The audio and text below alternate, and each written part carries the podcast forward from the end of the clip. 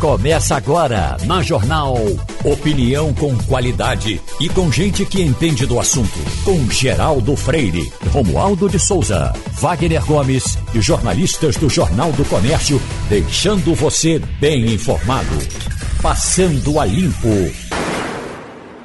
Eita! Vamos começar agora o Passando a Limpo. A bancada do Passando a Limpo tem Wagner Gomes, Ivanildo Sampaio, Romualdo de Souza.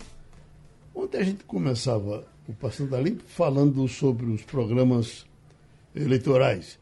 E aí gerou-se aquela pequena discussão com relação a, ao que poderia tirar de positivo a campanha de Bolsonaro, tão pesada, trazendo os presidiários que teriam votado em Lula na última eleição. E acho que está vencendo a tese de que o, o efeito que ele estava querendo uh, foi positivo, porque foi repetido depois à noite, porque o jingo comercial que temos aqui no rádio, não sei como é que está sendo na televisão, é, também repetindo, significa que aquilo eles fizeram a testagem lá dentro, só parece que está pegando. Então, o negócio funcionou. O outro lado é a coisa ruim. Eu estava ouvindo um, um, um, analista dizer, puxa, o dia da criança, uma coisa tão, tão simbólica no Brasil, e, e ninguém traz uma proposta para criança, para ensino, para coisa nenhuma. No, no, programa do Bolsonaro teve uma conversinha dele com, com, com os menininhos, coisa muito rápida, para não atrapalhar o programa Porrada que vinha em seguida. O, o, o do PT foi mais. Eh, eh, foi inteiro, em cinco minutos inteiros. Mas sem nenhuma proposta para a criança, mas aquela conversa e tal. Teve eh, até comentário, eu não vi, de um menino engraçado que disse: olha, criança não vota, mas o apoio da criança é bom. Uhum. Eu, alguém me disse que. Eu, eu não, isso aí ocorreu, Geraldo, no evento que Lula participou ontem. Que ele não, usa, Rio, no Rio ele não usaram no programa. Né? Não, não usou no programa. Isso aí ele estava fazendo um discurso e chegou uma criança e falou. Sim. Só que falou fora do microfone. Ele ouviu. aí passou o microfone para a criança e pediu para a criança repetir. A criança foi e disse: Olha, eu não voto, mas o meu apoio é importante. É importante, foi Entendeu? Isso, foi isso. Aí ele passou, colocou para a criança falar. Uhum. Mas em relação ao, ao, programa de ontem, Geraldo, de fato, houve uma, uma preferência pela campanha de Jair Bolsonaro em repetir aquele ataque. Porque é chocante. É, é pesado, é pesado. Agora, como você disse, a campanha pode ter identificado um retorno positivo, e de fato tem um retorno, porque é, é, é chocante, como você disse. Agora, o que eu, o que eu trouxe em questão ontem aqui é que a informação não é correta. Sim. Não é daquele jeito. Eu disse Ninguém aqui. sabe quantos. A matéria vem trazendo, até do PT. Ninguém sabe quantos votos foram. Traz aquela explicação, sim, de que os presos que podem votar são poucos. São, presos todos. que não foram condenados. Exatamente. São presos provisórios. Uhum. O sistema carcerário brasileiro tem 820 mil presos aproximadamente. 820 mil presos e só tem direito a voto 12.936, porque uhum. estes não foram condenados. Acho então, você falou disso aqui também, que é essa manchete que tem aqui, agora que eu acho interessante, na hora eu, passou de, de, despercebido para mim, é PT rebate programa do PL sobre votos em presidente Lula, com peça chamada Assassinos que apoiam Bolsonaro. Isso. Aí até diz que esse programa está pronto eu não sei se eles estão esperando primeiro o resultado daquele para depois entrar, mas é o que vem por aí. O que é o, o, que é o tiro no pé que eu citei ontem? Uhum. Primeiro, a informação não está completa, não está ah, com os devidos créditos, com a, com a devida orientação jurídica, porque é, só pode votar quem ainda não tem condenação transitada em julgado. Ou seja, quem é condenado por crimes como homicídio, tráfico de drogas, estupro, todo, todo tipo de crime, então perde os direitos políticos, não vota. Então só pode votar quem, não, quem ainda não foi condenado. E aí é uhum. como a gente disse ontem, desses 12.986 tem gente que está na cadeia porque não tem um advogado para sair, né? Enfim, e a, a, campanha também não indica qual a quantidade de votos. Uhum. Porque pelo, pela quantidade de presos que têm direito a voto em relação ao universo, você percebe aí que tem coisa de 15%, uhum. do, 13% a 15% dos que estão no, no, sistema prisional que têm direito a voto. Uhum. Então, primeiro, esse é um ponto. Do ponto de vista jurídico, é, que a campanha não toca, não fala. Cita apenas, ó, no presídio de Tremembé, Lula teve 90% dos votos, alguma coisa desse tipo. Né? Quatro, no presídio, né? exatamente. Uhum. A gente não sabe quantos foram. Uhum. Agora, foi que eu disse que poderia ter, ser um tiro no pé. Que a política do PT é baseada no bateu, levou. E a campanha que o PT preparou para rebater essa, o contra-ataque, é muito pesado também. Uhum. Que ele traz, a campanha traz, já está circulando pela internet, e a campanha pode ser que coloque também no, no guia do rádio da televisão. Aí cita, por exemplo, Guilherme de Pádua, uhum. vote em Bolsonaro. Guilherme de Pádua é aquele que foi condenado por assassinar a atriz Daniela, Daniela, Daniela Pérez. Pérez né? Aí traz também um goleiro Bruno, Uhum. dizendo que vota também em Bolsonaro. O goleiro Bruno é aquele goleiro do Flamengo que foi condenado, todo mundo sabe a história dele. Uhum. Traz também Rony Lessa, que está preso, né? Uhum. Já está preso por causa do, do, do a assassinato. A deputada Flor de Lis, que era pastora da igreja, que foi também condenada por assassinar o marido. Então, a campanha de Lula está fazendo uma associação de pessoas condenadas por homicídio, por crimes brutais, como sendo eleitores de Bolsonaro. Então veja que o contra-ataque também é pesado e, infelizmente, Geraldo, a gente chega numa campanha presidencial com um país com tantos problemas e a campanha nesse nível. Agora, Romualdo, a, a ida à, à igreja também não foi feliz, né? Eu acho até que no caso de Lula teve pouca, pouca repercussão. Até porque também a, a, a Igreja Católica, no caso daquele bispo que falou, ele, aliançado, ele teve deve ter tido um tratamento um pouco melhor. Mas a, a, a plateia que ficou lá fora, com cerveja no, na, na, mão e, e, e, e, criando problema com o pessoal da TV católica. Da TV Aparecida. Da TV Aparecida. Da TV Aparecida. Geraldo, é, é, essas pessoas, os vídeos estão circulando pela internet, uhum. a gente está vendo, é. pessoas vaiaram padre. Você entrar num santuário, o santuário de Aparecida, né, fazendo aquela algazarra toda, gritando os gritos de guerra da é. campanha, e, e, é, bebendo, bebendo, consumindo bebida alcoólica e vaiando o padre. O padre fazendo a homilia e as pessoas vaiando o padre.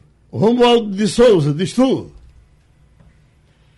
É, a ida do presidente Jair Bolsonaro ao, ao Templo de Aparecida, no interior de São Paulo, foi programada já de última hora. A princípio, Bolsonaro iria de Brasília a Goiânia se encontrar com o governador Ronaldo Caiado mas não estava programada a ida dele à Aparecida. Tanto é que o bispo Dom Orlando Brandes, que é o bispo responsável pelo santuário, ele disse o seguinte: olha, nós não impedimos nem mandamos convite para ninguém, porque a celebração da padroeira é uma celebração para todas as pessoas que queiram celebrar a chegada da santa, ele não usou a palavra santa, lembrando que em 1717 três pescadores teriam encontrado uma imagem de Nossa Senhora Aparecida e, pelo fato de estar há muito tempo submersa dentro d'água, a madeira já tinha se corroído um pouco e estava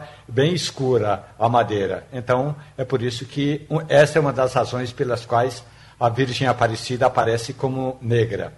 A outra questão, o bispo disse: Nós não impedimos nem convidamos ninguém. Quem vier por aqui será muito bem-vindo. Aí, daí a pouco, chegou a comitiva, e aí essa informação está divulgada pela SECOM, Secretaria de Comunicação do Palácio do Planalto. Jair Bolsonaro foi com assessores e como presidente da República. Ou seja, com toda a estrutura do presidente da República. E aí chegou lá, participou da missa. E aí os apoiadores que sabiam ou que descobriram que Bolsonaro estavam chegando à Aparecida chegaram ali eh, nas imediações onde fica a Basílica e começaram a fazer um comício paralelo e na saída do presidente ele não fez um comício, mas ele saudou os manifestantes e os apoiadores que estavam na porta da Basílica, alguns até fazendo algumas ameaças aos integrantes da TV Aparecida. Agora, Ivanildo Sampaio, saindo da questão campanha e entrando na continuando na questão violência, essa manchete aqui é interessante. Número de homicídios aumenta na Bahia e reduz na maioria dos estados, aponta DataSUS. Quando a gente vai lendo a matéria, que fala em Pernambuco, já divulgamos isso aqui hoje, a, a Bahia voltou a figurar como o estado mais violento do Brasil De acordo com dados DataSUS, que é o banco de dados do Ministério da Saúde, o levantamento aponta que o Estado registrou 6.371 assassinatos em 2021, número que é quase o dobro do que, segundo, do que o segundo colocado, Pernambuco, que teve 3.355 casos, a diferença de 89,8%. E vai por aí, é uma coisa longa e mostra que a gente, nesse quesito, está muito ruim, mas tem pior do que a gente. Agora, ficar disputando quem é pior também não interessa a ninguém, não é isso? Bom dia, Geraldo. Bom dia, ouvintes. Isso é verdade, Geraldo. É verdade também que a Bahia tem uma população que é, não sei, não sei exatamente o tamanho, mas é bem maior do que a de Pernambuco. É, eu não, eu não sei se eles, se, é? for, se eles foram na proporcionalidade ou foram só nos números, eh, eh, não julgaram os tamanhos dos estados, né? Eu também não sei. Veja bem, é, de qualquer maneira, é uma coisa muito ruim, não é? Ninguém consegue conter a violência, nem em Pernambuco, nem na Bahia, nem no extremo norte, onde o Amazonas aparecia como um dos estados mais violentos do país. E, no entanto, eu não vejo né, no programa de governo desses dois candidatos que aí estão dizer como pretendem combater a violência é, urbana. Não estou falando em violência doméstica, porque isso aí a Damares deve falar dela. Mas, de qualquer maneira, é uma coisa é, comprometedora para a sociedade, né? perturba todos nós que somos cidadãos que pagamos impostos, e que você não vê, não vê, não vê, não vê qualquer projeto estruturador para combater isso. E, e nada não sei onde nós vamos né? chegar. Nada é definitivo. O Jornal do Comércio traz hoje, está aqui, Wagner, câmeras nas fardas dos PMs só em 2023. Isso no caso local, uhum. que houve uma, uma, uma experiência de princípio aparentemente positiva, mas se copiaria o que está acontecendo em São Paulo e dando certo, que está para voltar, está para é, é, regredir ao passado. No caso do governador que talvez se eleja, ele, ele quer o apoio das polícias. A primeira coisa que eu perguntaria ao policial é qual é o problema? Que, que, é como se você dissesse, bom, Geraldo, toda vez que você for sair da rádio, uh, uh, porque uma, vez roubaram um piano daqui. Um piano. Levaram um piano. Naqueles tempos da, da, das loucuras. Né?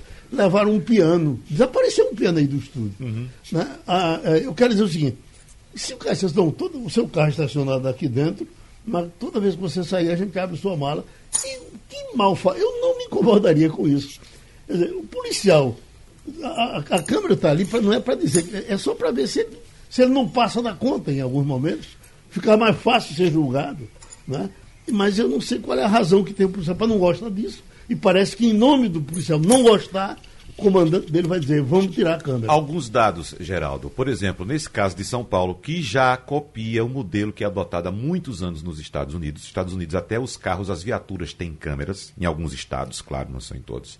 Os policiais utilizam câmeras nas suas fardas, então esse modelo já é utilizado lá. Né? Uhum. E São Paulo, como tem um sonho de um dia se tornar Nova York, aí, aí copia tudo que é feito nos Estados Unidos. E isso foi trazido para cá também como uma boa solução. Inclusive, vou lhe dar dados. Já são, é, já são, já foram constatados alguns dados importantes, como por exemplo a redução da violência policial. Enorme. Enorme, redução Exatamente. drástica, muito grande.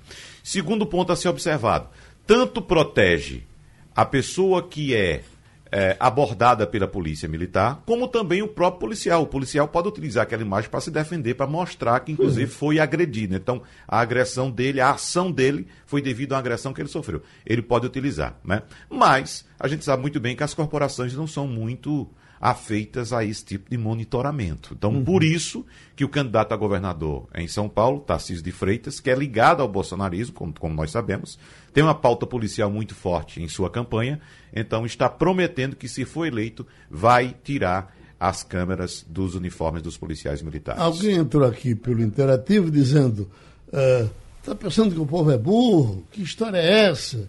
De câmera na farda? É, quem é que está propondo isso? É Marília ou é Raquel? Veja, esse assunto é outro. Marília e Raquel não trataram desse não, assunto é, ainda. Essa é uma ação do, é, é, do governo atual. Do governo atual. É. Agora, evidentemente que só será aplicado na frente por um ou por outra porque esse governo está saindo agora. É, mas são questões burocráticas também. Uhum. Né? Então, o governo atual foi quem adotou esse sistema de câmaras e que vai implementar, promete implementar, no, no mês de março, não é isso? A partir de março é abril do ano tá que vem. aqui 2023, né? Não 2023. 2023. Bom, uhum. agora, pode ser que a próxima governadora tome a atitude de ou acelerar ou também barrar. A uhum. gente não sabe. Pois não, Romualdo? Pois é, a questão toda é: o estado de Pernambuco, em algumas situações, em alguns raros momentos, foi referência nacional no enfrentamento à violência em geral, no combate às desigualdades em particular e, sobretudo, nessa questão da violência policial. Teve bons programas, inclusive, de treinamento de policiais. Agora a pergunta é por que é, o, o, governador Paulo Câmara está terminando o segundo mandato e não implantou uma das propostas desde o início do governo? Ou seja, levou oito anos para implantar e agora não vai implantar, vai deixar para o próximo governo uhum. ou para a próxima governadora? Quer dizer, o estado de Pernambuco, que é referência, ou que foi referência em algumas situações, inclusive no chamado Pacto pela Vida, é, retardou, demorou muito em tomar essa decisão. A questão burocrática, ela é apenas uma desculpa. Se houvesse, de fato, a decisão política de enfrentar a, a burocracia, essas câmeras já teriam sido implementadas. Gente, hoje é o dia do fisioterapeuta.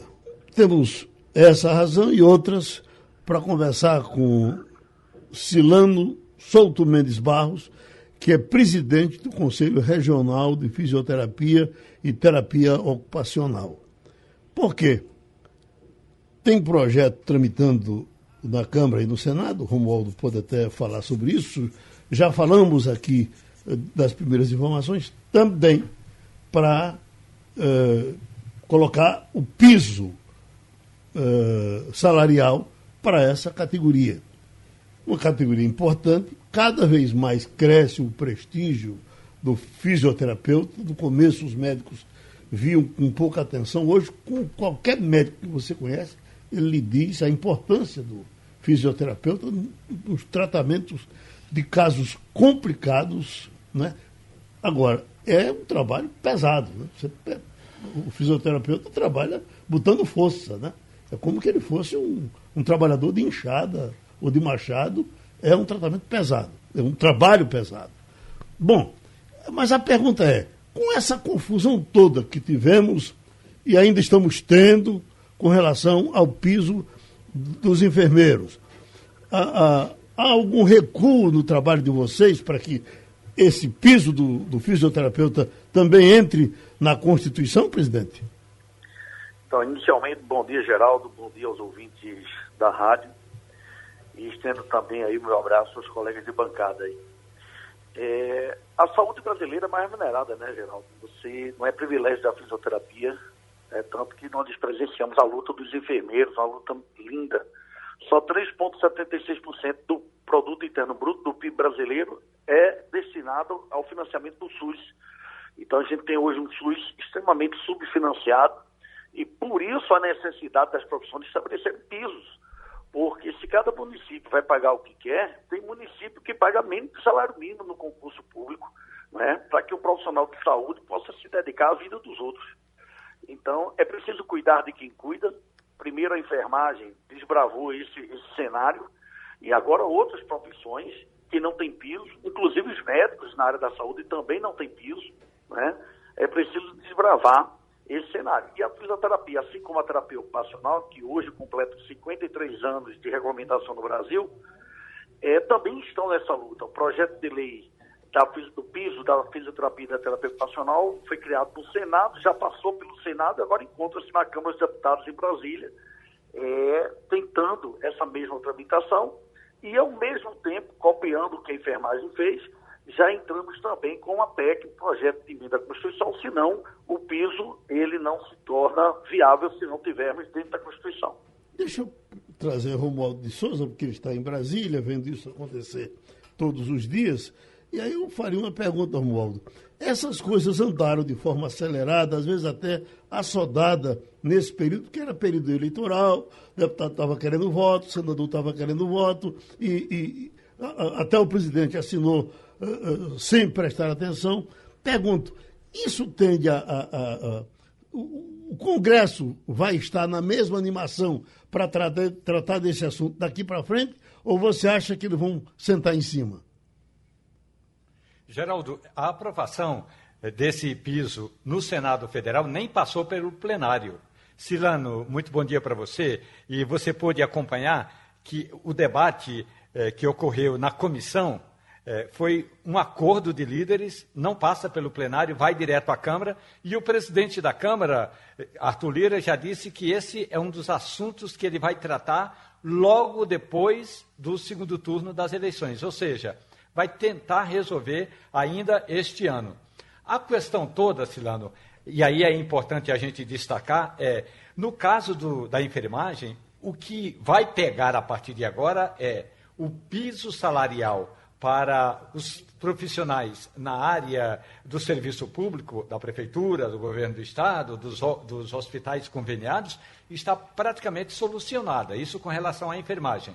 Agora, na iniciativa privada não tem ainda um projeto que trate dessa questão, como, por exemplo, a desoneração da folha de pagamento. Como é que, no caso do fisio, fisioterapeuta, o Conselho está tratando dessa questão, Silano? Eles estão junto com os sindicatos, é, acompanhando o andamento do projeto de lei mas fazendo um estudo também que é bastante importante, que ao contrário da enfermagem, existem muitos empresários, fisioterapeutas e terapeutas ocupacionais.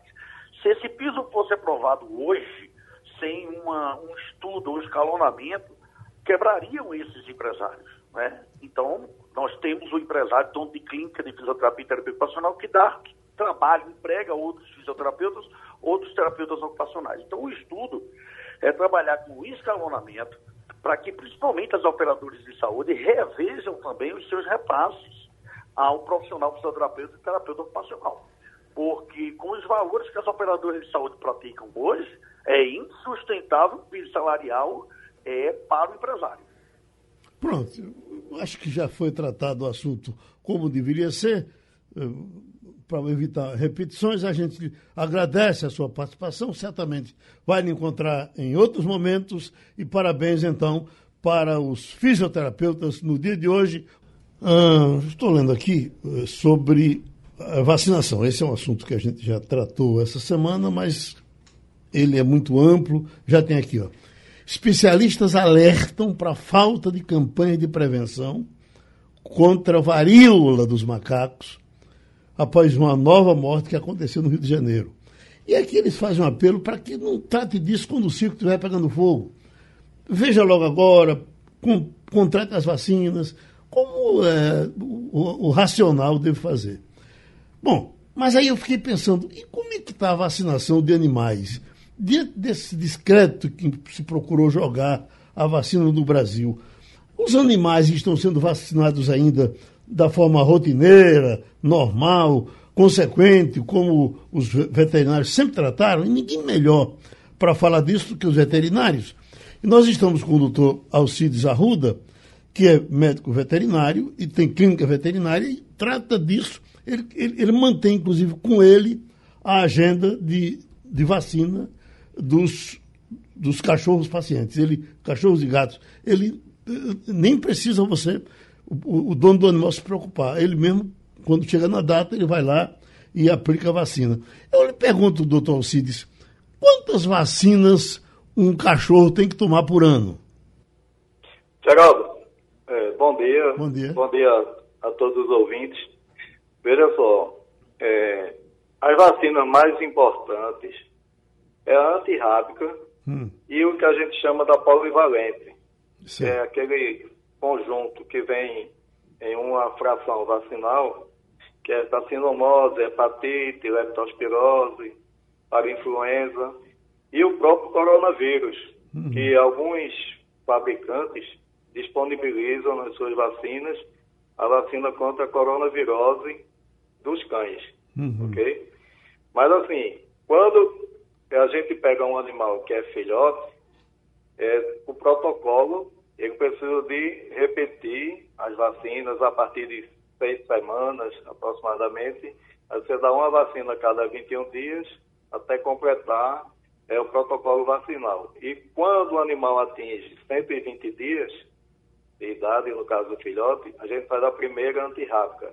Uhum. E aí, anualmente, a gente aplica um reforço de cada vacina dessa que foi efetuada. Uhum. Existem também algumas outras doenças que de um tempo para cá vem sendo é, implementado um protocolo de vacina. No caso, vacina da tosse dos canis, que é uma bodetela bronquicéptica, a bactéria que causa essa doença, e que é, transmite uma doença, é uma síndrome respiratória, que o animal tosse muito, incomoda muito o animal, fica febril, aí vem com descarga nasal, é febre, e também para de comer, e algumas vezes até com quadro de diarreia. Uhum. E assim, baixa muito a imunidade e predispõe a outras doenças. Eu pergunto ao senhor, é, é, os donos de, de, de, animais, eles estão atentos como sempre estiveram ou o senhor nota algum relaxamento agora? Veja, Geraldo, com essa pandemia aconteceu que muitos dos tutores, né, dos proprietários de animais, eles esqueceram, focaram muito na própria vacina é, da corona, da coronavírus humano, e esqueceram por dois anos aproximadamente as vacinas do cães. Uhum. Como você falou antes, a gente tem o banco de dados e que muitas vezes a gente procura informar, lembrar o proprietário, mas assim, nesse período houve realmente é, uma baixa muito grande pela procura da vacina dos cães e dos gatos também. Uhum. Agora, a vacina para raiva, eh, doutor Alcides, eu, eu, eu, eu, noto uma preocupação de, notável. Eu nunca mais vi campanha nem nada, o senhor até pode até dizer porque não está havendo. Eh, mas eu, eu, eu, noto que as pessoas, eu vejo pessoas pegando cachorro na rua e levando para o posto para vacinar.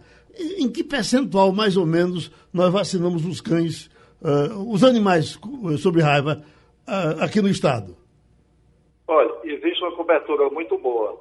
O que acontece é o seguinte, é que, como eu falei, muitas vezes as pessoas esquecem, uhum. até das outras vacinas. Quando chega ao nosso serviço, a gente pergunta como é que está a situação de vacina. Muitas vezes as pessoas dizem, não, doutor, está todo vacinado. Quando a gente vai ver, tem vacina atrasada, tem faltando vacina para algumas doenças. E o pessoal se liga mais é, na questão da vacina antirrábica, uhum. que muitas vezes é oferecido pelo serviço público que por sinal, eu saliento que é uma vacina muito boa, é de boa qualidade, porém as pessoas focam mais na vacina, né? Porque é de forma gratuita e tal. Só que eu lembro que há alguns anos é, deixou-se de fazer as vacinas. E quando fizeram, houve uma pouca informação. Uhum. Muitas vezes as pessoas não sabiam. Até nós que somos da área, muitas vezes somos desinformados de que está acontecendo a vacina, o que vai acontecer, qual dia vai ser, uhum. e acontece dessa forma. Uhum. Ivanildo Sampaio, a vacina do cachorro? Bom dia, doutor Alcides. Bom doutor dia. Alcides, um dos setores econômicos que mais cresceram nos países foi o chamado mercado PET. É, você vê uma loja de, de, PET em cada esquina de cada bairro, quer dizer, é um negócio que proliferou de uma maneira que não se esperava. Como eu sou de uma geração que criava pássaros, criava canário, criava aves canoras, não é? Nunca fui muito chegado a cães e gatos. No entanto, tenho três netas e são três gatos. Eu pergunto ao senhor: existe hoje na sociedade brasileira uma tendência para se chegar mais aos animais, criar gatos e cachorros do que havia antes, ou, isso é uma impressão minha? Existe sim, Vanildo. Até porque é, alguns médicos humanos, né, eles é, pedem para que pessoas também tenham animais. Por exemplo, você tem uma criança que muitas vezes é, fica em casa só e com o advento dos celulares, de ficar mexendo em celular, existe até uma preocupação para que desvie um pouco a, assim, o foco de atenção para esses equipamentos eletrônicos e passe também a cuidar de animais. Até porque o animal de companhia ele faz muito bem, não só o seu próprio dono, a pessoa que adquiriu esse animal, como também para toda a casa. Os cães dão trabalho, os gatos dão trabalho, mas em compensação eles lhe dão carinho. Quem tem precisa de fazer guarda, o cão de guarda, ele faz um trabalho excelente. A gente tem visto que estatisticamente, quando acontece algum é, incidentes assim, de, de invasão em domicílio, essas casas que têm animais de guarda são menos afetadas. E os cães de companhia, os pequenininhos pets, chamados pets, eles é, dão um conforto muito grande para toda a família. Uhum. Nós estamos com o doutor Cid Arruda, médico veterinário, e Wagner Gomes vai falar com ele. Ô, doutor Alcides, o senhor citou agora há pouco que a vacinação também caiu, a vacinação dos pets também caiu durante a pandemia. Nós já discutimos várias vezes aqui o avanço da agenda negacionista em relação à vacinação de seres humanos, principalmente na questão da vacina contra a Covid-19. Mas é, o, qual o motivo que o senhor aponta para essa queda da vacinação entre os animais de estimação? É de fato um relaxamento ou há também um avanço da agenda negacionista, não dando a devida importância à vacinação? Olha, Wagner, eu acredito que as duas coisas. E quando a gente sabe que existem é, campanhas é, falando em contrário, muita parte da população é, vai por essa linha. Apesar de que constantemente a gente fala, pessoas que vêm para o nosso serviço, da importância da vacina, porque isso é estatístico. À medida que as populações, tanto humanas como veterinárias, é, a área de, de pet, de animais, são vacinadas, a incidência de doença cai muito. Então não tem como contestar é, assim, a eficácia das vacinas. Não estou questionando aqui é, é, qualidade de vacina A ou B. Eu estou questionando, assim, com relação às vacinas que já são consolidadas, principalmente as vacinas da minha área, da área PET, é, são vacinas muito eficazes para as doenças. É, é só um detalhe, doutor Cid, para gente, para a população entender, a gente não pode esquecer de dizer isso, que quando o senhor vacina o, o, o a antirrábica, quando se aplica a vacina contra a raiva animal, ela é da maior importância, não é só para o animal, ela é da maior importância também para a sociedade de um modo geral. Para o ser humano. Essa é uma enorme Exatamente. preocupação, não é? Exatamente. O Ministério da Saúde sempre teve e, e, e, tem que ter, porque senão o circo pode pegar fogo. O senhor concorda, não é? Exatamente, Geraldo. E como eu falei é, na resposta para o Wagner, é, é provado estatisticamente, isso não tenha dúvida, que quando, quanto mais você aumenta a população de animais vacinados, diminui os casos é, de raiva, principalmente a raiva, né? Que é uma uhum. doença muito importante. Inclusive também da transmissão para humanos. Certo. Isso aí é, é, a OMS comprova com, com números que existe essa relação. Quanto mais animais vacinados, menos a propagação das doenças. Uhum. Uh, Romualdo de Souza, em Brasília. Doutor Alcides Arruda, bom dia para o senhor. É, em função dessa, digamos, negligência do Estado, que antes promovia diferentes campanhas de vacinação, aqui em Brasília, há, eu participo de algumas associações, uma delas é a Associação dos Criadores de Cães Pastores Alemães. Aí, essa é uma associação. Então, a gente se juntou a um grupo de empresas de pets, de, de, produtos de pets, e também a várias clínicas, e a gente fez uma campanha aqui no Distrito Federal, em função da le, lepis, lespito, como é que é? Leptospirose. Isso, muito obrigado, dessa vez falhou. Então a gente pediu o apoio é, dessas empresas para a gente fazer essa campanha, exatamente uma campanha é, para que a pessoa leve o cão num determinado lugar e enfrente essa doença que é típica de regiões como aqui no centro-oeste, e a gente está se referindo a uma doença é, que muitas vezes causa males é, que atrapalham o desenvolvimento do cachorro, principalmente. É, bom dia, Romualdo. Veja só, com relação especificamente à leptospirose que você falou, Recentemente tivemos um quadro de muitas chuvas aqui na região metropolitana de Pernambuco, que Recife e as cidades vizinhas, em que, não sei se você tomou conhecimento, mas assim, houve uma incidência altíssima de casos de leptospirose em humanos. Certo? Por quê?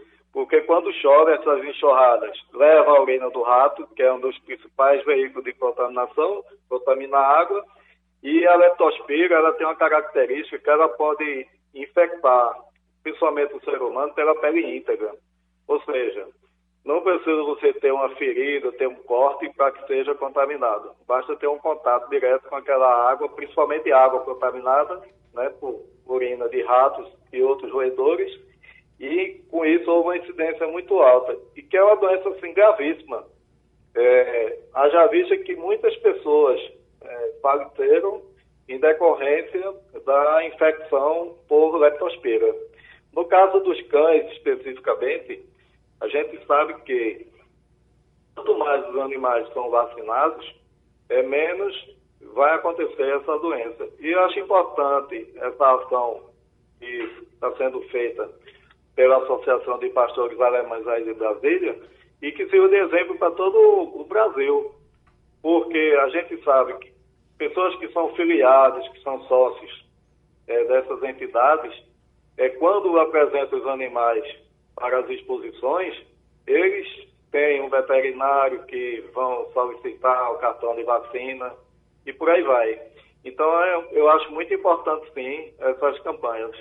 Pronto. A gente abraça e agradece doutor Alcides Arruda, veterinário, a passagem aqui pelo Passando a Limpo. As reclamações contra as pesquisas no primeiro turno, feitas pelos bolsonaristas, elas poupavam dois institutos, um tal de Brasmarket, né? Brasmarket, que chegou a dar seis ou sete pontos de Bolsonaro acima de Lula. À frente. Na frente de Lula. Isso.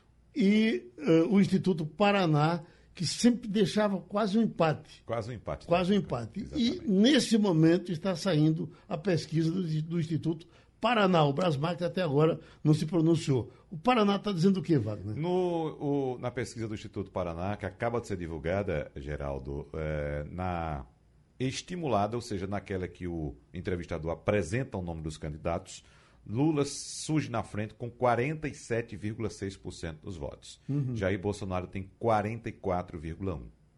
47,6% para Lula, Jair Bolsonaro 44,1%. Não sabe, não responderam 3,6% e nenhum dos dois, branco ou nulo, 4,8%. No quesito uh, espontânea, espontânea, que é um quesito que eu gosto de olhar muito, porque de fato deixa uhum. o eleitor mais à vontade, Lula também lidera, com 42,6% dos votos, e Jair Bolsonaro tem 39,2%. Porque eu gosto de olhar a espontânea, porque traz um dado muito importante que pode modificar o cenário de qualquer eleição, que é o dado não sabe, não respondeu. Hum. Né? Ou seja, então... não quero responder. 12,8%. Então, praticamente, você está tendo um, um, um, um, alinhamento, um alinhamento. Com os outros institutos, A... agora do segundo turno. Até porque, Geraldo, nos votos totais, ou seja, tirando os brancos e nulos, Lula tem, no Instituto Paraná, que foi divulgado agora há pouco, 51,9% dos votos. Uhum. Ou seja, arredondando, 52%. Jair Bolsonaro tem 48,1% dos votos. Arredondando, 48%. Ou uhum. seja, está 52 a 48% bem em linha do que já vem sendo apresentado pelos outros institutos de pesquisa. Com relação à rejeição, eles também do? Tem também a rejeição, mas deixa eu ver se. Porque eu acabei de abrir, chegou agora, eu, eu, Eu quero passar, enquanto você procura aí, porque alguém estava cobrando com relação à pesquisa local, de que não, não, nós não dávamos valorização, nós não valorizávamos o quesito rejeição.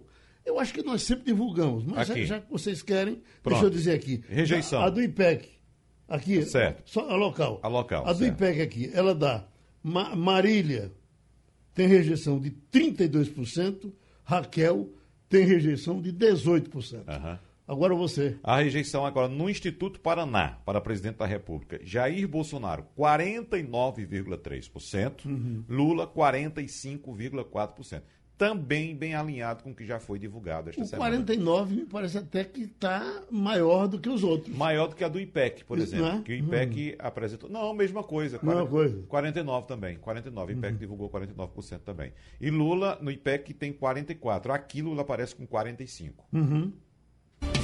Conexão Portugal, com Antônio Martins.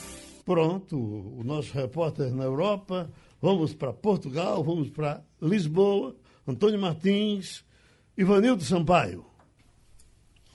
Bom dia, Antônio Martins.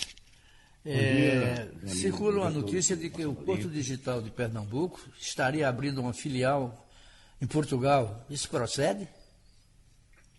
Pois é, Ivanildo. É, Pierre Lucena, presidente do Porto Digital, esteve aqui com cerca de 25 empresários da área né, do Porto, aqui em Portugal, numa feira na, em Aveiro, né, uma feira de tecnologia em Aveiro, e fez um, um, firmou um convênio com a Prefeitura de Aveiro para que haja uma filial do Porto Digital aqui a partir de março do ano que vem, com pelo menos 200 vagas de emprego.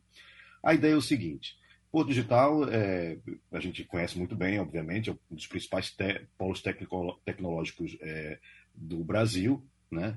E que necessita, obviamente, de uma mão de obra especializada nessa área de tecnologia. Só que essa, essa, é, esse Porto Digital, esse polo de tecnologia, tem perdido muita mão de obra para outros países especialmente Estados Unidos e Portugal. Portugal tem atraído muita gente por conta da qualidade de vida, Portugal tem se tornado um hub também tecnológico. Então a ideia é o seguinte: é que é criar aqui filiais do Porto Digital para que os, as pessoas que, os trabalhadores brasileiros e de outros países que venham a trabalhar em Portugal, nesse polo, trabalhem para empresas brasileiras, para empresas do Porto Digital, e assim suprir essa necessidade de mão de obra. É algo bom porque é, enfim, diminui a escassez de mão de obra no Porto Digital. Também ajuda aquelas pessoas que estão no Porto Digital e querem morar em Portugal por conta da qualidade de vida, por conta do acesso a outros países da Europa, enfim, uma série de outras coisas, e resolve esses dois problemas. Por que Aveiro? Bem, houve essa feira, houve também uma questão de incentivo fiscal para a, o, o, espaço onde vai existir essa, essa filial. É, não vai ser exatamente é, é, trabalho remoto, de home office, mas não, um espaço realmente de trabalho ali em Aveiro.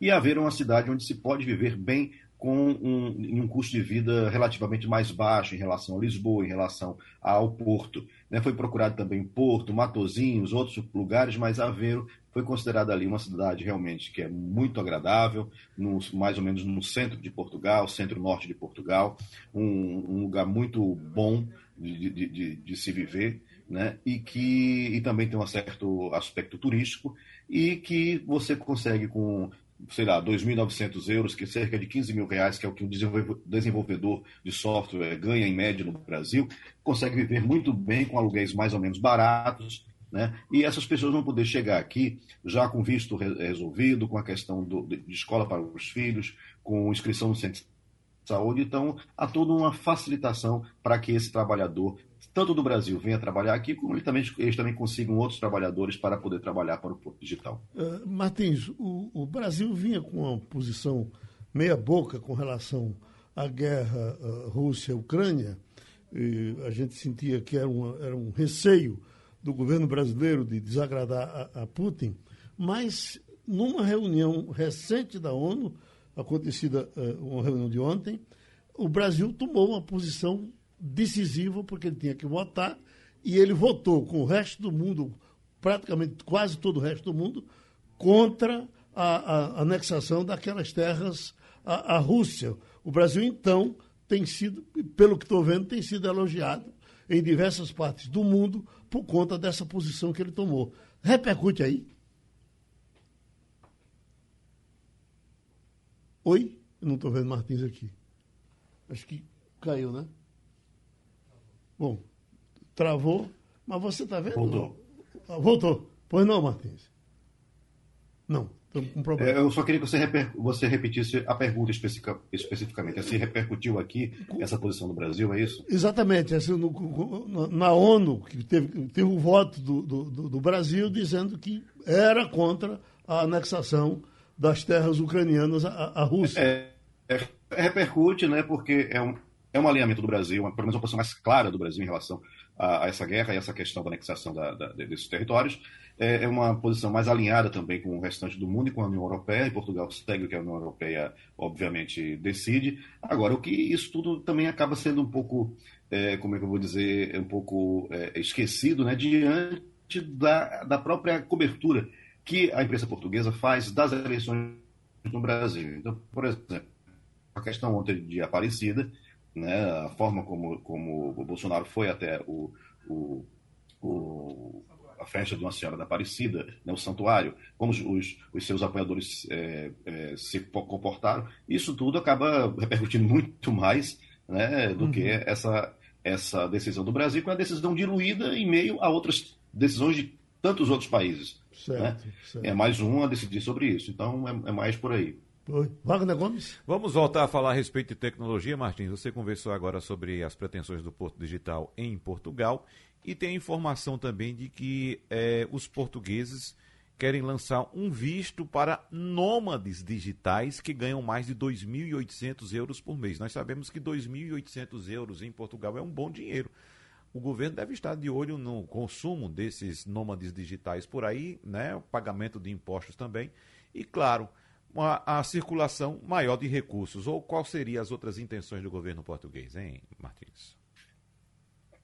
Bom dia, Wagner. É, o nômade digital é esse trabalhador remoto né, do mundo digital que não importa onde ele, onde ele mora, ele pode morar em qualquer lugar do mundo e que ele vai continuar trabalhando. Muitas vezes trabalha como freelancer, né? eles não têm um contrato específico com uma empresa, né? um contrato de trabalho, eles trabalham para várias empresas ao mesmo tempo e podem morar em qualquer lugar do mundo. Então é, uma, é um estilo de vida hoje que é, tem sido muito atraente, né? pra, principalmente para as pessoas mais jovens, mas também há pessoas, famílias inclusive, que vivem assim.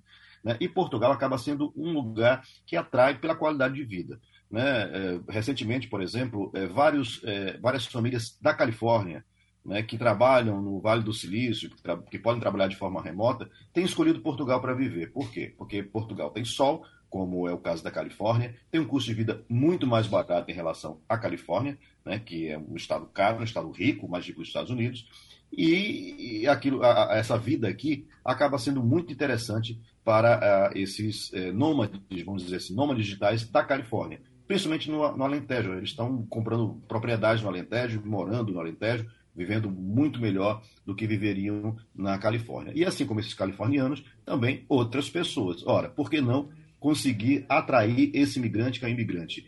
que tem é, uma, um, um, nível educacional alto, tem conexões com o mundo inteiro, porque geralmente essas pessoas trabalham para empresas do mundo inteiro, né? e que ó, aí eles fazem um recorte. Qual é o recorte? ganhar 2.800 euros por mês, quase 15 mil reais, né? É, que não é fácil, como nome digital, nem sempre é fácil ganhar dessa forma, porque você trabalha como freelancer, nem sempre você ganha a mesma coisa todos os meses. Mas eles pedem que pelo menos nos últimos três meses você comprove que ganhe isso ou tenha um contrato de trabalho com uma empresa em que você tem uma renda mensal de 2.800 euros. Óbvio que essas pessoas vão alugar casas ou comprar casas, vão consumir, vão botar os filhos, às vezes, em colégios é, privados, vão pagar seus impostos, e isso é bom. A, a, a, exemplo do visto Gold, né, que era aquele que a pessoa que comprasse, um, um estrangeiro que comprasse um imóvel aqui por mais de 500 mil euros, poderia pedir o, a, o título de residência. Né? Também é uma forma de conseguir atrair pessoas de um poder aquisitivo mais alto. E então, é, esse visto vai entrar em vigor agora no próximo dia 30, né? e quem tem é, essa pretensão de morar aqui em Portugal e trabalha remotamente, não importa onde more, consegue continuar trabalhando e vai trabalhar ganhando pelo menos 2.800 euros por mês, ou comprove isso, pode pedir esse visto digital, de nome digital, que tem duração de um ano, pode ser renovado, e vamos ver o que acontece a partir daí. Pronto, então nosso abraço a Martins. É, a passagem dele hoje pelo Passando a Limpa, a gente se encontra a qualquer momento ou na próxima quinta-feira. Eu queria um espaçozinho para Romualdo trazer você e, e, Wagner e Ivanildo ainda nesse tema, porque é uma coisa que está repercutindo agora. Porque, eh, por conta é, é, de um depoimento muito bem dado, parece até numa rádio, e depois capitalizado pela mídia social, o Brasil começou a entender a questão do orçamento secreto. Ela explicou de uma forma tão didática que a informação que nós demos hoje foi que milhares e milhares de pessoas passaram a entender que o orçamento secreto é um, um, escândalo tão sério que deve superar tudo de, de, de, de nojento que já se fez uh, uh, na política brasileira. É repercute em Brasília, Romualdo? Também, claro, porque está na internet agora de uma forma bem, bem avantajada, digamos assim.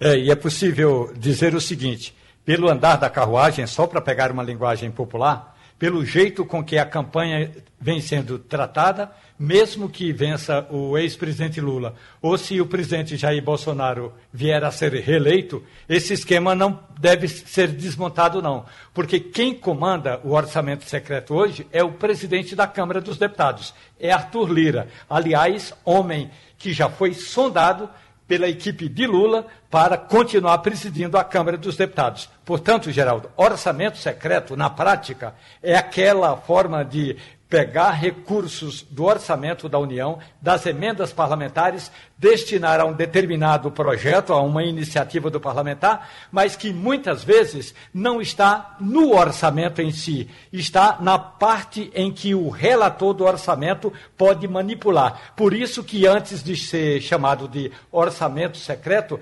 era emendas do relator. Uhum.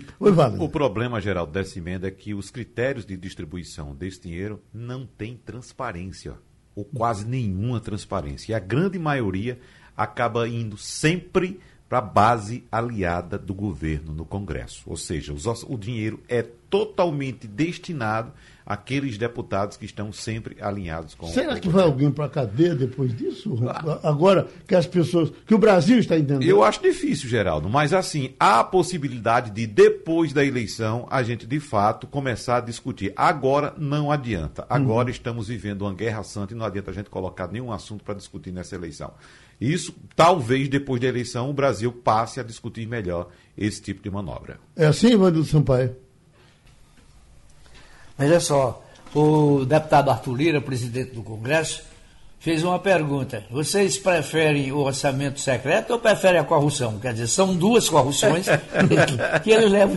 Ele, ele, ele, coloca no mesmo plano. É. A, a, diferença é que essa corrupção aqui ela é institucional, né? Uhum. Agora, é. ele, ele deve ter tomado providências para ficarem acobertados depois da descoberta, ou não, Romualdo? É, agora existe uma ação que Romualdo pode trazer detalhes, é. uma ação em tramitação no Supremo, no Supremo Tribunal. O Supremo está com medo de decidir. Exatamente, Romualdo. Uhum. Oi, Romualdo. É, a questão do Supremo, não sei se é propriamente um receio, mas as prioridades do Supremo hoje não são exatamente essas, e aliás a ministra Rosa Weber, tão logo ela tomou posse como presidente do STF, ela viu lá em cima da mesa dela a cartela de pendências que precisam ser votadas ainda este ano, e claro, ela vai se debruçar no tema orçamento secreto, mas somente após o segundo turno, ou seja, no mês de novembro e meados, e até no máximo meados do mês de dezembro. Ela promete tocar nesse assunto. Eu não sei se vai dar tempo.